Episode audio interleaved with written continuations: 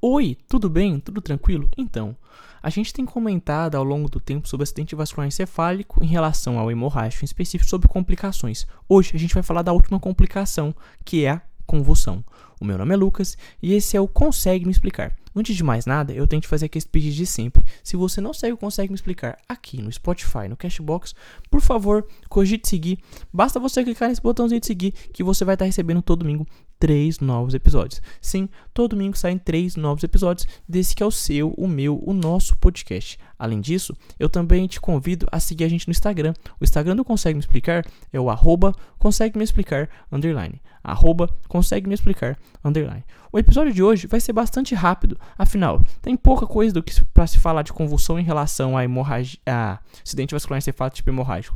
Quando a gente pensar na convulsão, a gente tem que pensar que a convulsão ela vai estar presente em 20% dos pacientes com hemorragia subaracnoide e vai estar presente em específico nas primeiras 24 horas dos pacientes. Então, pensou em convulsão, tem que pensar em quê? Uma complicação das, do acidente vascular encefálico do tipo hemorrágico, sendo que ela vai estar presente em 20% desses pacientes que têm hemorragia subaracnoide. E isso quer dizer mais que essa convulsão vai acontecer principalmente nas 24, nas 24 horas. Então, se você tem que ficar de olho nessas 24 horas para ver se o paciente que teve hemorragia subaracnoide, se 20% desses pacientes vão acabar tendo essa convulsão.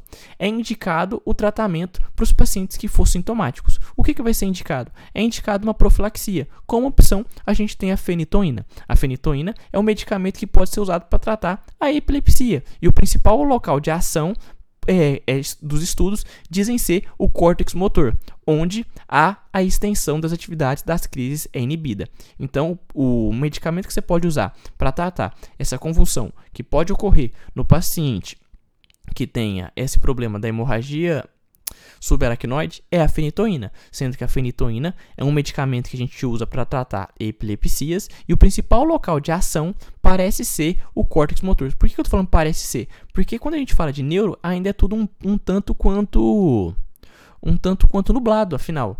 A neurologia ainda é uma área que está muito em estudo.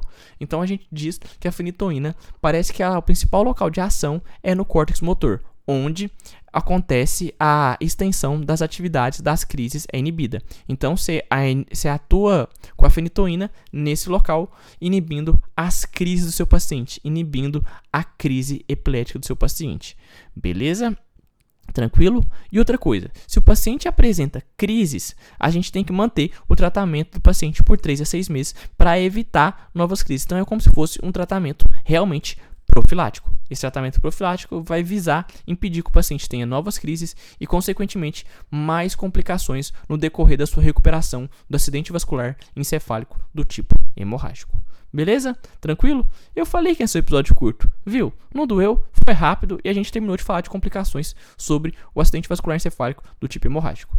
Tranquilo? Beleza? Eu reforço, se você ainda não se clicou no botãozinho de seguir aqui embaixo, no Spotify ou no Cashbox, clique. Todo domingo sai três novos episódios. E além disso, eu te convido também a seguir a gente lá no Instagram. O Instagram do Consegue Me Explicar é o arroba Consegue Me Explicar underline.